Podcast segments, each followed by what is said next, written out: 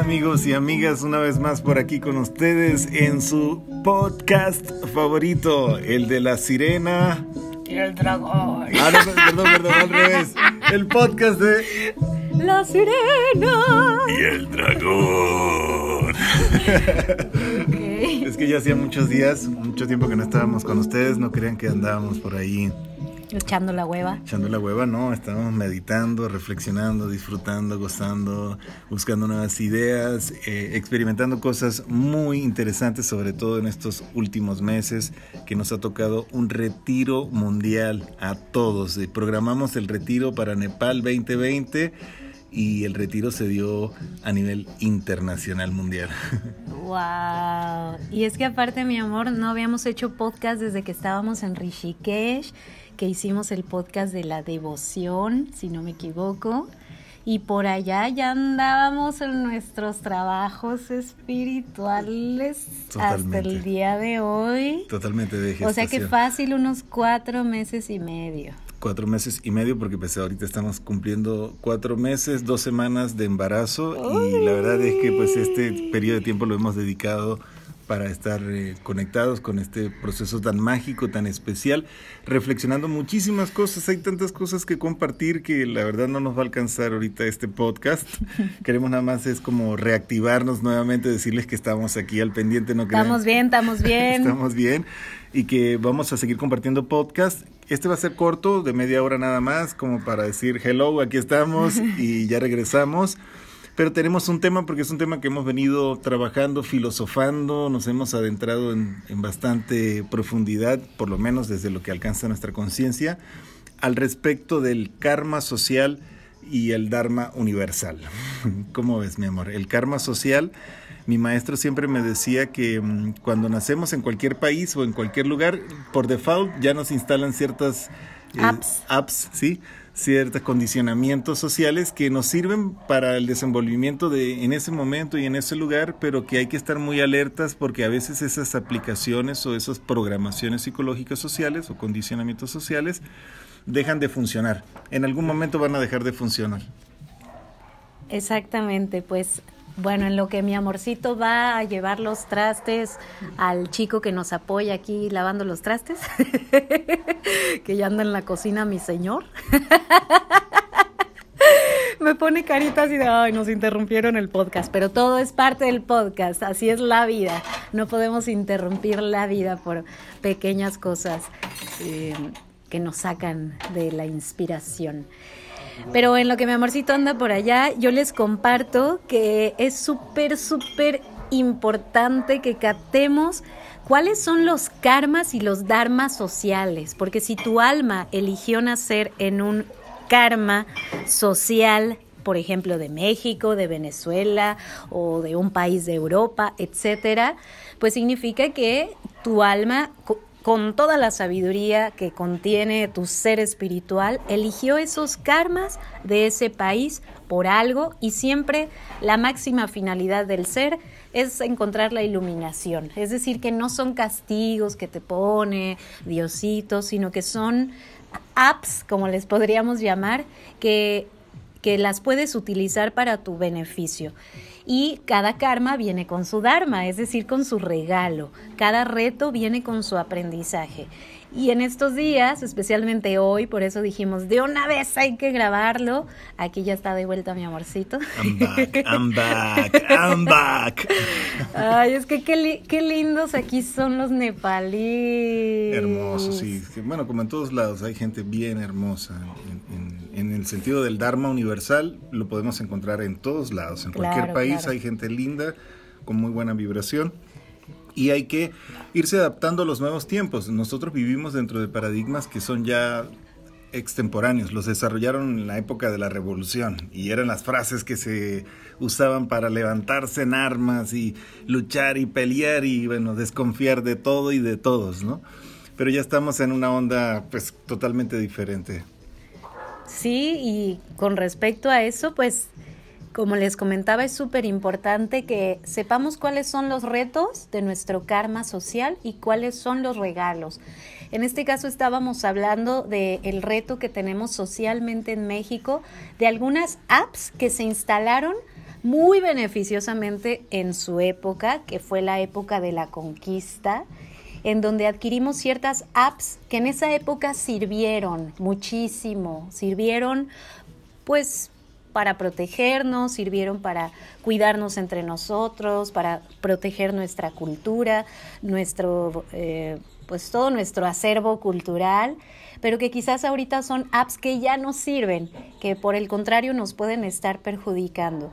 Y siempre tanto mi amado dragón como yo llegamos a mencionar mucho esta herida mexicana de la conquista porque nos damos cuenta que, que mucho del colectivo social mexicano sigue todavía guardando como ciertas energías que pueden ser más dañinas que beneficiosas. Y que si eres mexicano ya por default casi que ya traes esa instalación, así tú ni siquiera hayas vivido la conquista, hasta puede ser que tus genes sean más españoles que mexicanos, pero al final tenemos que saber que sí es un karma que ahí está y que hay que sanarlo. Hay varios, pero ese es uno.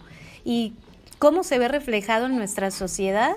Pues en primer lugar tener conflicto con las jerarquías ¿verdad? Tener este conflicto siempre con el jefe es el malo, el maestro es el malo, el político es el malo, el, religioso que está en un nivel muy alto es el malo. Y nosotros aquí abajito somos los buenos, aquí nos echamos la mano. Pero viene reflejando un poquito esta herida en donde quizás a los indígenas se les estaba dando un lugar en donde se les quitó su, su pues su cultura de alguna manera y lo digo entre comillas porque pues tuvo que pasar era la única manera de que de que sucediera y si no lo hacían los españoles tarde que temprano iban a llegar unos franceses o en algún momento se tenía que hacer esa esa fusión de culturas en donde ambas pierden algo, no, no nada más los indígenas perdieron y hablo no perdimos, porque a veces uno dice nosotros los indígenas perdimos y nos quitaron y a veces hasta tus genes son más europeos que mexicanos y tú te pones del lado de los indígenas.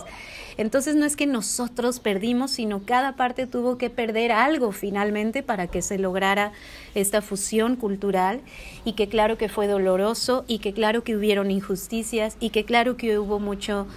Eh, pues muchas pérdidas de cosas muy sagradas de, de, la cultura ancestral de México, claro que sí, eso es un hecho, pero que seguimos arrastrando cosas de esa época que quizás ya ni siquiera nos corresponden. Sí, y la misma situación vive en muchos países, o sea, México no es el único que ha tenido que pasar por una reconfiguración social por la presencia de, de otra nación.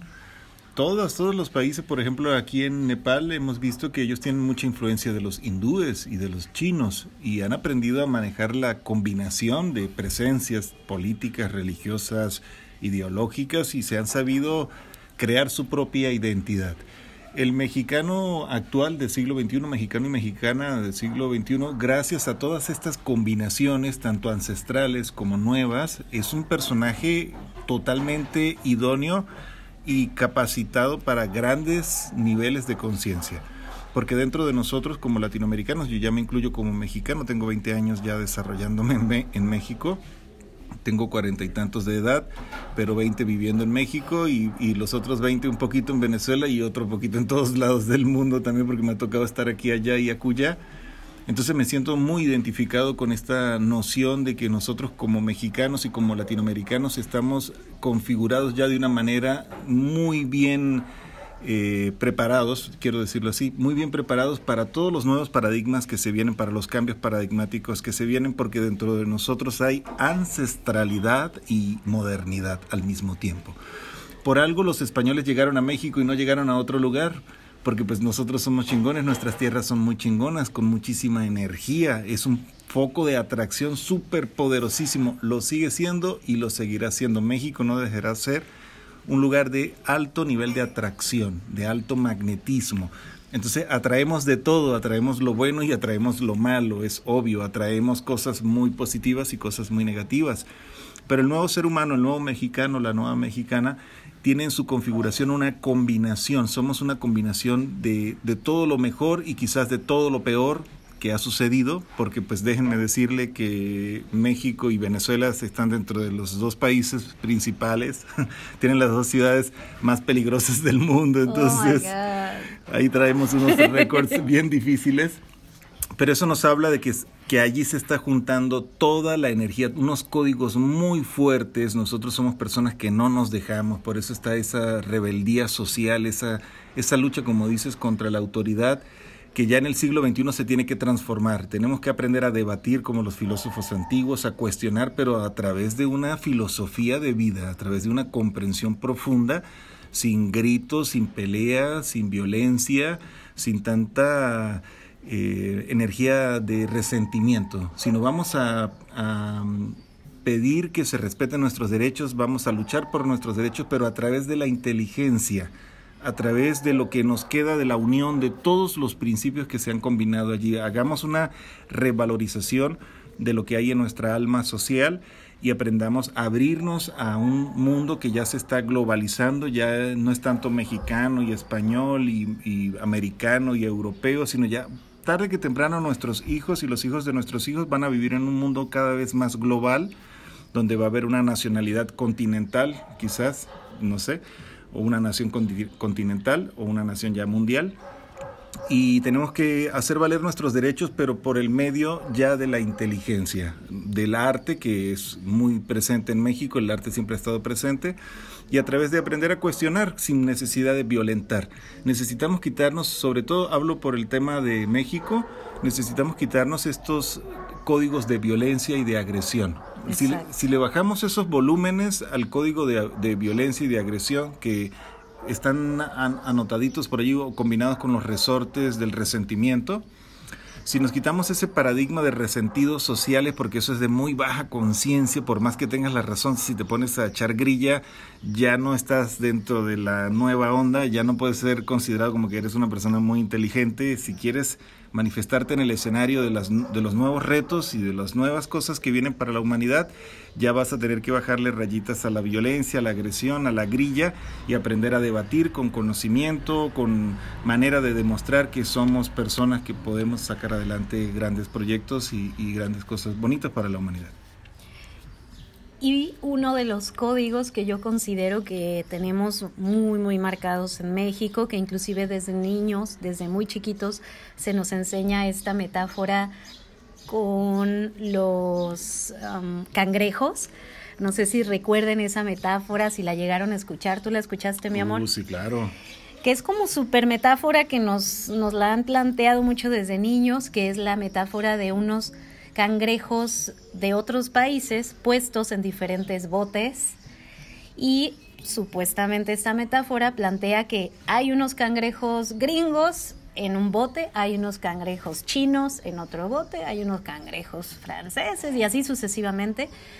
Y está el bote de los cangrejos mexicanos. Y que supuestamente esta metáfora plantea que en su mayoría todos los cangrejos lograron ayudarse entre todos para salirse del bote y liberarse y que los cangrejos mexicanos, según esta metáfora, por el contrario, si veían que uno iba a salir, lo jalaban, porque ¿cómo es que este va a salir y, va a lograr lo que yo no? Entonces lo jalo para que se chingue y yo me voy a subir encima de él y entonces el otro me jala para que me chingue y así. Entonces, tristemente, se nos ha planteado esta metáfora desde que somos niños y que en primer lugar quizás no es lo más saludable contarle esta metáfora a un niño, porque yo lo tengo desde que soy niña y como dicen, la ley de Herodes también aplica en México, ¿no? O te chingas o, te, chingas o te jodes, o sea, no hay, no hay de otra. Entonces ya tenemos en los códigos mexicanos que salir adelante, en primer lugar, en México es muy difícil y que por eso lamentablemente mucha gente no se queda en México desde ahí. Pero una cosa es salir de nuestro país en el contexto de buscar el crecimiento desde el máximo amor, para seguir eh, compartiendo esta luz con, con tu gente, con tu México. Y otra cosa es salir huyendo de tu país.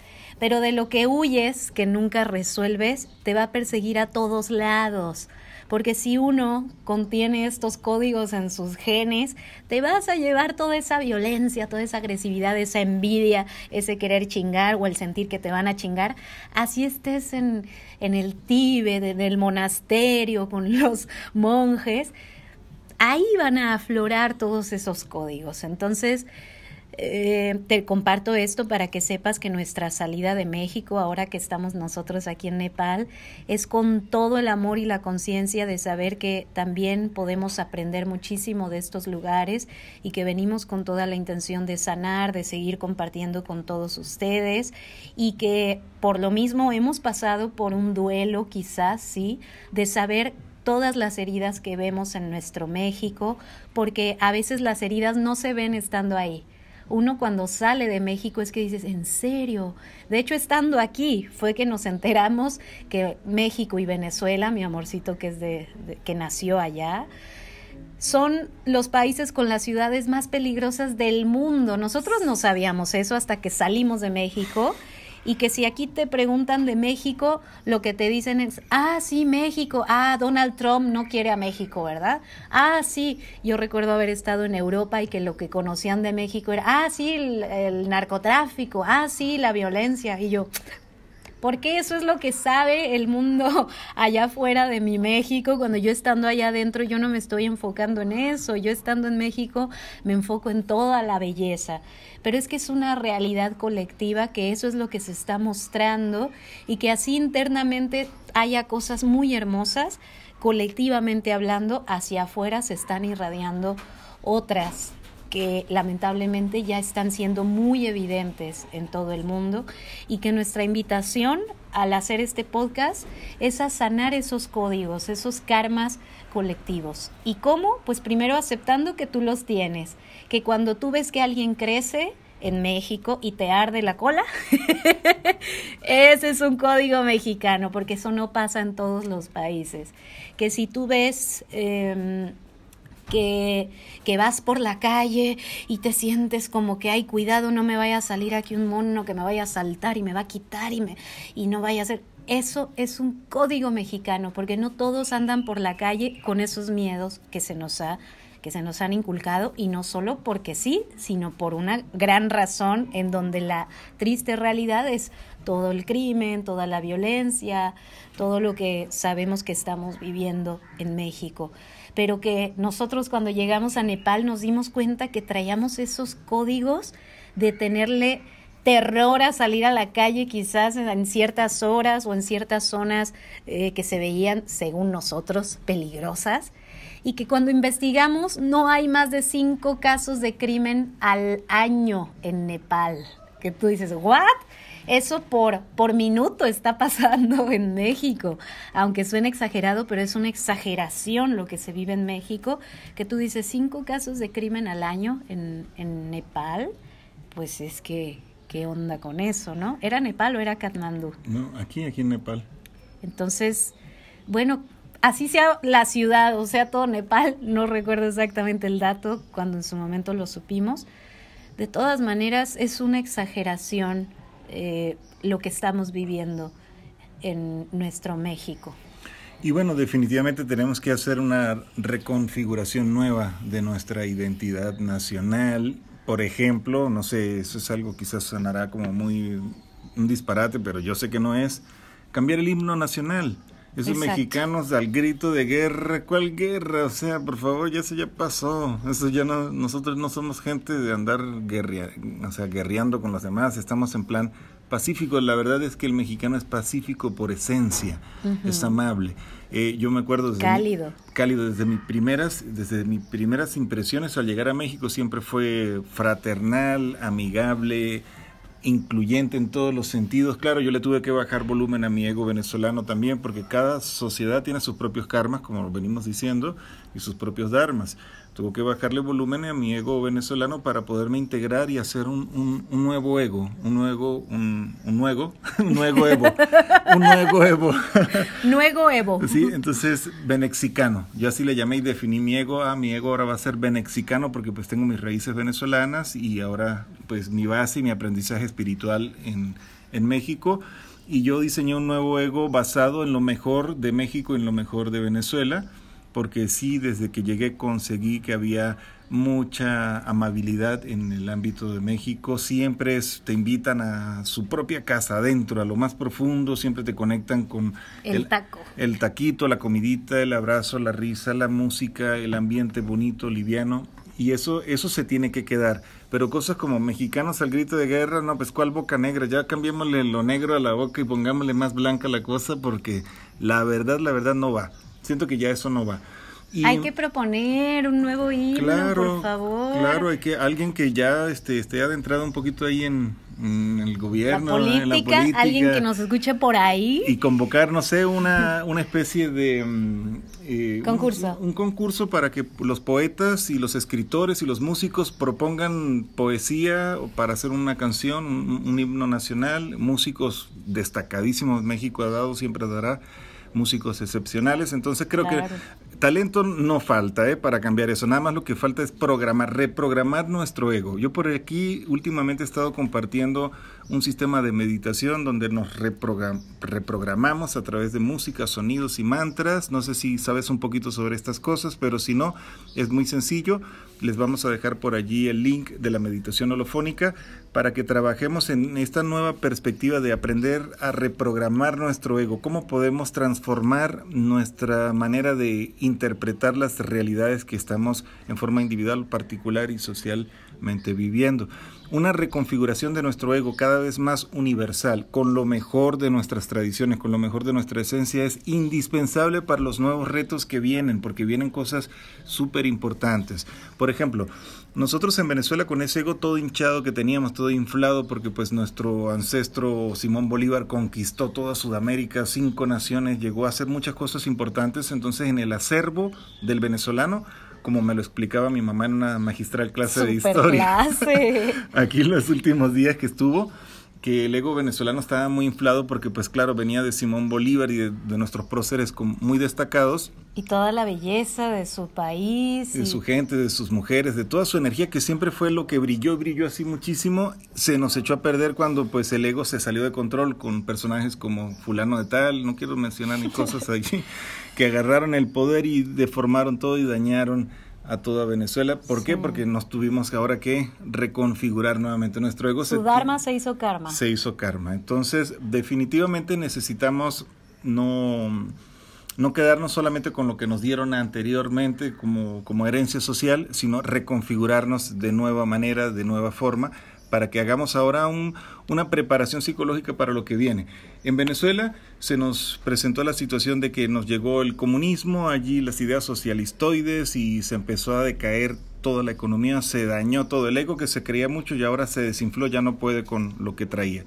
En México con todas estas protestas que habían de feminismo y de gritos y dañando monumentos, con toda la razón del mundo y todo, pero ahora con el coronavirus, ¿qué quedó? No, ya nadie puede salir, nadie puede protestar. Entonces, tenemos que buscar nuevas formas más inteligentes de llegar a la conciencia de las personas. Respetable todo lo que se hace para ayudar a la gente a que despierte, pero tenemos que salirnos del paradigma de la violencia y la agresión, que eso le hace mucho daño a México en su código karmático conectarnos con el Dharma universal es súper importante. ¿Cuál Dharma universal? Pues lo que está viniendo, más universalidad, más compasión hacia todos los seres, cuidado con los animales, con la naturaleza, cuidado como tratamos a los demás seres humanos, porque pues todo ser humano requiere respeto. Y la solución no solamente está en el dinero, sino está en aprender a, a vivir en compatibilidad con los demás seres humanos. Y bueno, hay muchos temas, ¿no? Pero se nos está acabando el tiempo. Dijimos que era apenas una, una embarradita así. ¿Cuánto tenemos? Siete minutos. Oh my God.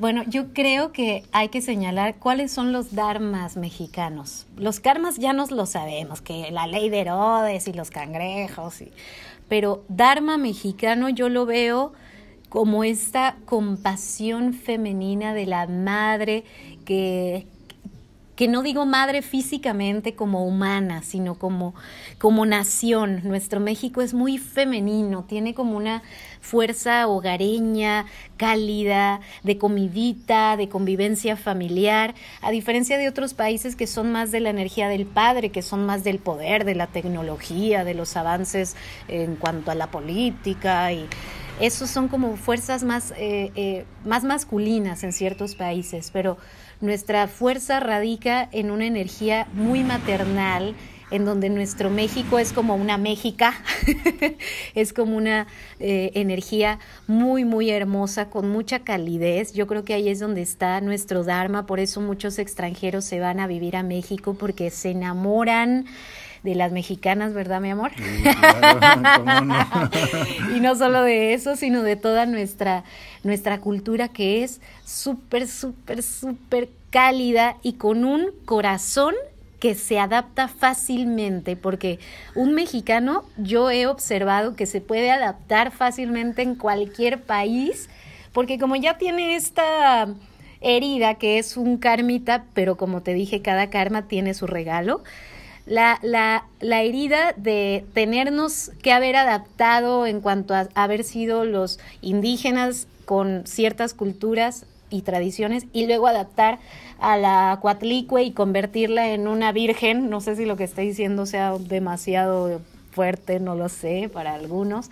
Pero que a la cuatlicue, bueno, ahora me dicen que le llame Virgen María, no hay pedo. Ahora vamos a honrar a la Virgen María, pero pues para mí es lo mismo, no hay pedo. Entonces, de alguna forma esta herida que se hizo también eh, tuvo que generar un, una naturaleza de poderse adaptar con facilidad. Es como que se nos obligó, ¿no? De alguna manera, hablando en un nos, como te digo, de no identificarnos al 100% con un lado o con el otro, pero que los indígenas se tuvieron que adaptar, tarde que temprano. Entonces, pues tenemos esta capacidad de adaptarnos, de adaptación, y pues lo ideal es adaptarnos no al sufrimiento, sino empezar a crear realidades donde nos podamos adaptar a nuevos códigos, porque ahorita tenemos una tecnología que nos permite ver cómo viven los italianos, cómo viven los franceses, cómo viven en tal lugar, puedes ver documentales, puedes, ya no es el país, ya va a haber un momento donde el país ya no va a tener nada que ver con tu forma de ser,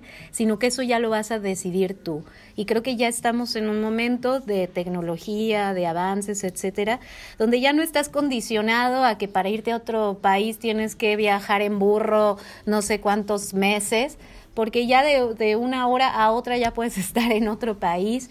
Entonces ya estos códigos de yo soy mexicano y los mexicanos somos así, eso ya, ya está pasando. Ahorita tú ya puedes elegir qué códigos, de qué culturas, de qué religiones, de qué países, de qué personas tú quieres eh, aprender pero para mejorar. Es decir, que ya el condicionamiento de los karmas ya ya tienen más facilidad para trascenderse en estas épocas y es lo que podemos aprovechar. Por eso nosotros estamos aquí, por eso te estamos mandando toda esta información que aprendemos aquí de esta cultura. Aquí también tienen sus karmas. aquí nos hemos encontrado con cosas que también decimos, wow, qué fuerte, eso no hay en México pero en otros también, en otros temas, en otros códigos, nos están aportando muchísimo y viceversa. Eh, la gente aquí nos está diciendo, wow, qué bonito eso que ustedes comparten de los mayas, porque aquí mi amorcito puso a los nepalíes a bailar música prehispánica. ¿Qué tal eso, eh? Hermoso. ¿Cómo te sentiste los, con los nepalíes bailando? Súper, súper autorrealizado y poder compartir lo que aprendí con tanto amor en México, porque a mí me costó mucho asimilar la danza azteca, tolteca, maya. En Venezuela se baila salsa, salsa, salsa y merengue y acá, ¿no? Y ahora reggaetón, pues todo el desmadre que hay. Entonces, a mí me costó mucho aprender a, asimilar la danza prehispánica porque tiene unos códigos sagrados muy especiales y cuando ya pude aprenderla y ahora compartirla a diferentes partes del mundo, me siento muy, muy realizado de poder darle a México y a mis ancestros mexicanos un poquito de lo que me dieron a mí también. Exactamente. Y pues les compartimos uno de los karmas que vimos aquí, mi amor. Pues sí, porque obviamente esa es, la neta. No, Échele. Eh, miren, la verdad es que cuando empezamos con el proceso del embarazo, con la emoción de saber nuestro bebé, si era niña o si era niño, pues en el hospital nos encontramos con la situación de que no se puede, aquí está prohibido saber el género de tu bebé, porque, mm, bueno, primero nos decían que no se podía, ay, nosotros queremos saber si va a ser niño o niño. No, aquí no se puede, en Nepal está prohibido saber. Antes que nazcan, saber. Aquí en India y en algunos países de Oriente. y empezamos a indagar el por qué, cómo está la onda, porque no se puede saber si es niña o niña, porque resulta ser que la tendencia en estos países, en algunos lugares de estos países, es que si llegan a, a saber que es niña, entonces abortan, porque la tradición que kármica que tienen es que pues quieren más niños que niñas, porque los niños sirven más para el trabajo en el campo, y entonces pues se sienten más favorecidos los campesinos si les nacen les nace un varoncito que si les nace una mujer. Entonces, bueno, también nosotros no sabemos, yo en realidad no sé cuál es el trasfondo de todo esto, es lo que interpretamos un poquito y nos han dicho algunos doctores que pues la gente quiere puros niños, no quiere niñas, sabemos que en China también pasa lo mismo, de que no, no se está permitiendo mucho el, nacimiento de las niñas, se nos hace muy doloroso y son parte de los karmas. Eso, eso es algo que mm, nos hemos encontrado casi que por carambola, porque pues estamos embarazados ahorita y empezamos a indagar en el tema, pero si no ni nos hubiésemos enterado. Son carmitas que están allí y que por supuesto hablan un poco del nivel de conciencia en algunas cosas que no está completamente desarrollado. Y por ejemplo, hace unos días un amigo que tenemos, eh, nuestro querido amigo Rajiv, nos compartió que eso sucede más como en las eh, como las zonas más externas de la sociedad, en las zonas más rurales. Eh, no tan en los lugares citadinos, porque aquí en los lugares citadinos ya vemos mujeres super open mind, que trabajan, que, que están súper independientes, que viven solas, y nos compartía que al parecer eso es más en las zonas rurales, porque pues tienen ciertas creencias, tradiciones, eh, como decía Dharmapa, esta parte de hasta el trabajo físico, en donde si es un varón y diez mujeres, pues el varón va a tener que cuidar a esas diez mujeres porque sus tradiciones indican que la mujer tiene que estar en su hogar con sus hijos. Entonces es casi que, que por una cuestión pues de la ignorancia, más que nada, como, como cada país, ¿verdad? Entonces, pues a ponerle atención a cuáles son nuestros karmas, nuestros dharmas y pues a sanarlos. A sanarlos, sanar esos karmas sociales, soltarlos, reprogramarnos a un, a un sentido más universal, tomando lo mejor de nuestras tradiciones, por ejemplo en México, como dices, que es bien Shakti, como se habla en términos sánscritos, bien femenino, bien amoroso, receptivo seguir con esa energía, la cultura, los conocimientos ancestrales, las nuevas manifestaciones artísticas que sean, como dice la maestra, en pro del amor y de la vida retomar todo eso y lo que no sirva, soltarlo, reprogramarnos a un ser más universal, porque me imagino, hermano y hermana mexicana, que tú quieres salir a conocer otras cosas también de otros lugares como nosotros, e ir a otras partes del mundo y conocer y aprender de, de Alemania, de Europa, de Inglaterra, de Japón, de China, de Estados Unidos, de Sudamérica y regresar a México con una cosmovisión un poco más realista para ver cuáles son las oportunidades que tienes para crecer en, en tu proyecto de vida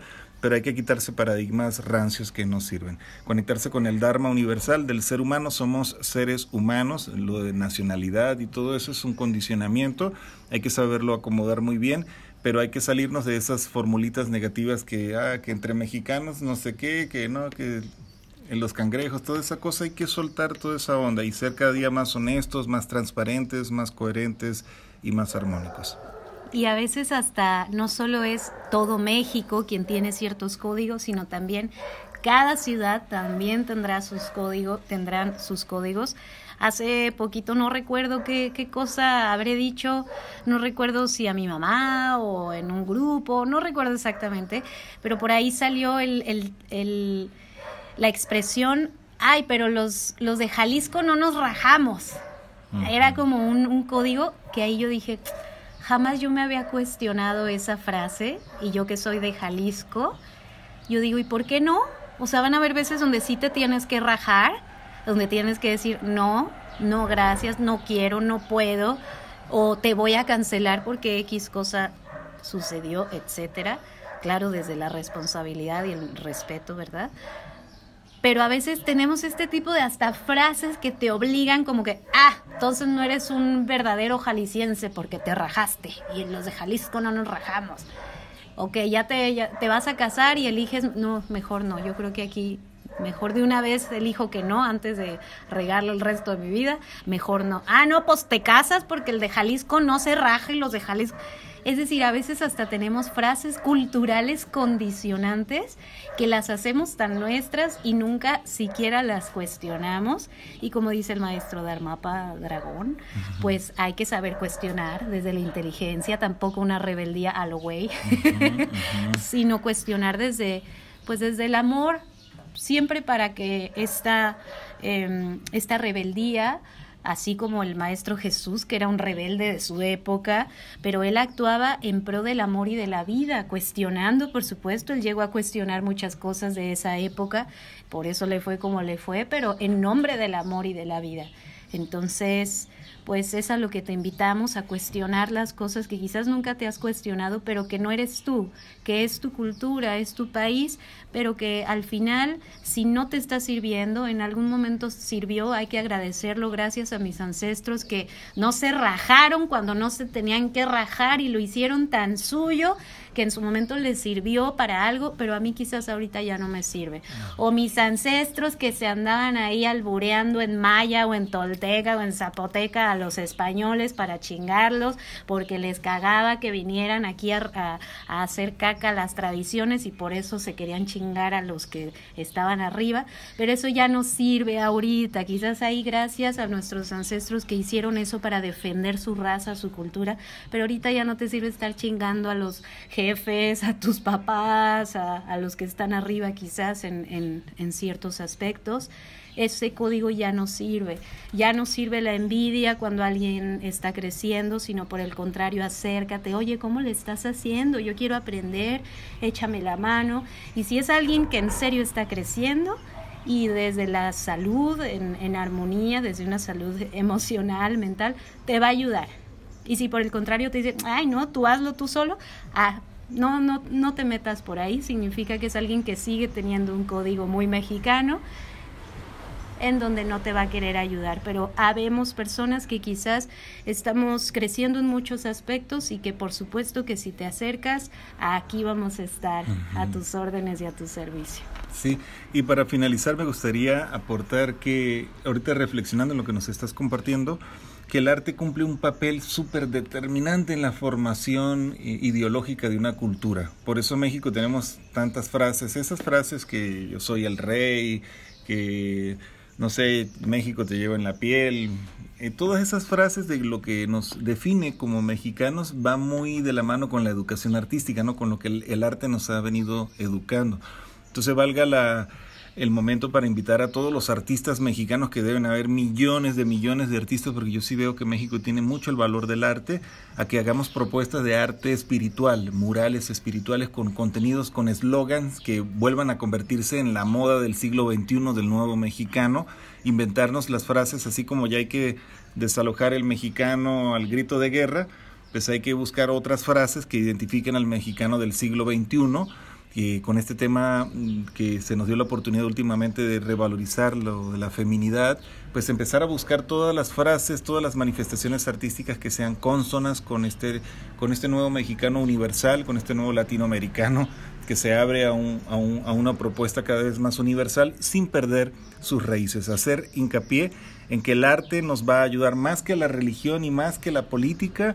El arte es un mediador en esos contrastes sociales y es un educador de nuestra identidad cultural. Así que necesitamos renovar el arte y buscarle estas nuevas entonaciones espirituales sin que sean con el tinte religioso, sino que sean espirituales, es decir, en pro del amor y de la vida, como dice la maestra, despertando conciencia, abriéndonos a una conducta cada vez más ecológica, más armónica, más pacifista y al mismo tiempo mucho más responsables. Así que, pues ahí le dejamos esas ideas, ahí se las compartimos, a filosofar con profundidad en estas nuevas propuestas artísticas. Yo sé que ustedes en sus casas ahorita están así bien con necesidad de hacer cosas, hagan mandalas, hagan pinturas, con decretos positivos, hagan playeras, pongan el mensaje artístico y cultural de México por todas partes por todas partes, pero con contenidos positivos. Metámosle más positivismo porque tenemos muchísimo para dar y seguiremos siendo un vórtice de arte, de cultura, de amor para toda la humanidad.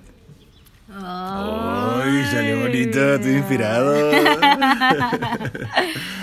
Muchas gracias, amorcito. Claro, mi vida. A ti. Me enseña tanto, tanto. A ti. tanto. Me siento muy honrado de ser esposo de una mexicana, una insignia mexicana que está por el mundo llevando este mensaje de amor y de sabiduría de nuestros ancestros y yo su guardián, ya sabe, como Mm, siempre. y de todos mis hermanos y hermanas mexicanas, yo soy guardián de todos ustedes. Me inspiro mucho como un niño así pensando en, la, en Quetzalcóatl y Cuculcán como un superhéroe. Entonces siempre que voy a todos lados, hagan de cuenta que yo donde llego yo siempre hablo de este tipo de cosas. Ometeotl, Cuculcán, nuestra comida, nuestro acervo cultural tan bonito, nuestras manifestaciones artísticas. Yo tengo mucha fe que el arte puede salvar a, a nuestros hermanos y hermanas mexicanas en estos tiempos difíciles.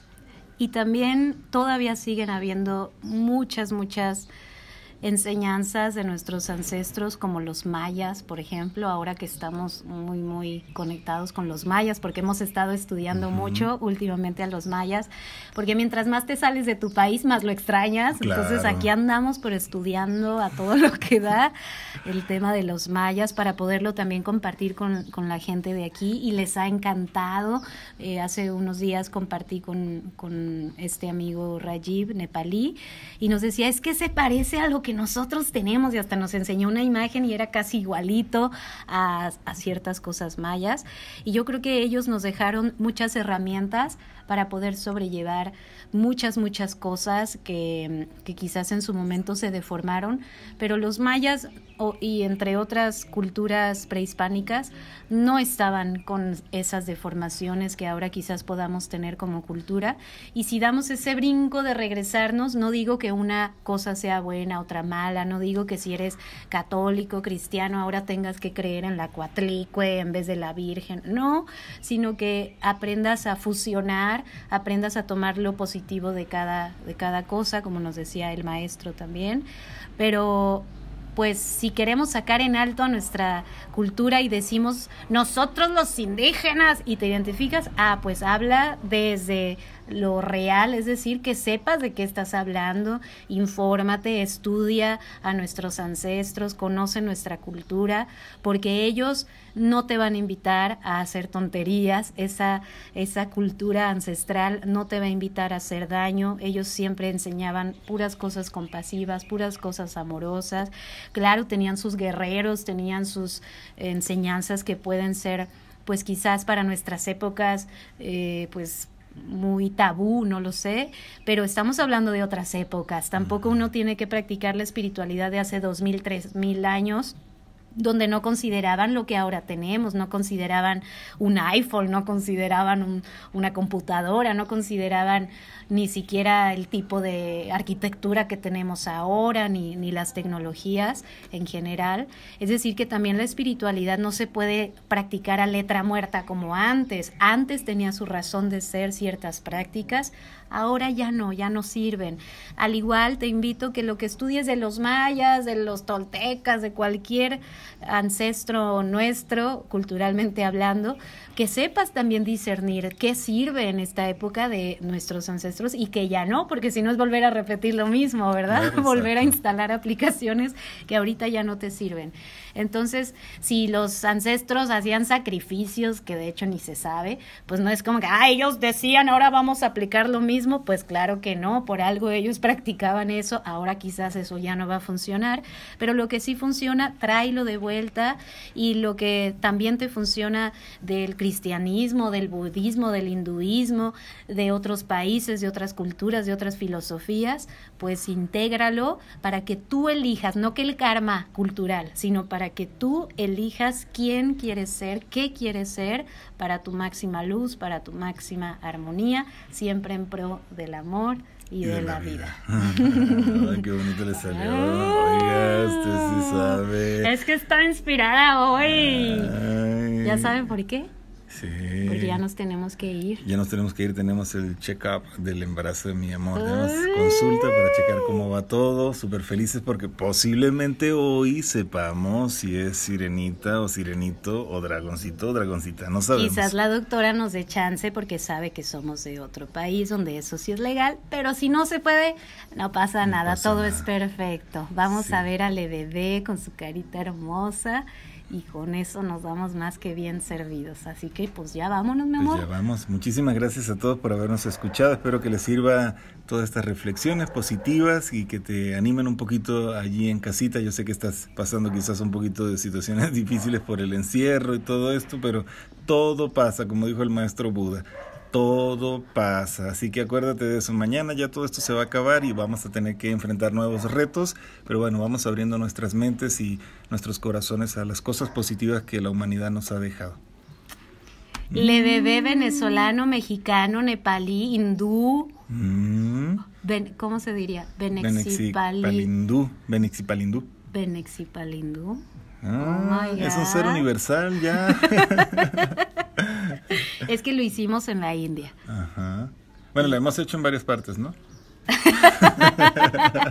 en varias vidas. En, varias, vidas. Pero bueno, le bebé sí nos tocó gestarlo en India. gestarlo aquí en Nepal. Ah, sí. Ah, se hizo en India. Se hizo en India y se, gestó, aquí. en Nepal. Y quién sabe dónde vayan a ser, no sabemos. Sabe. mm.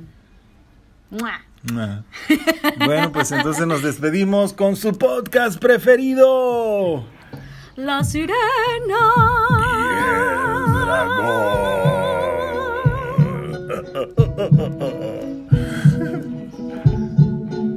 Lluvia de bendiciones en 432 Hz desde Katmandú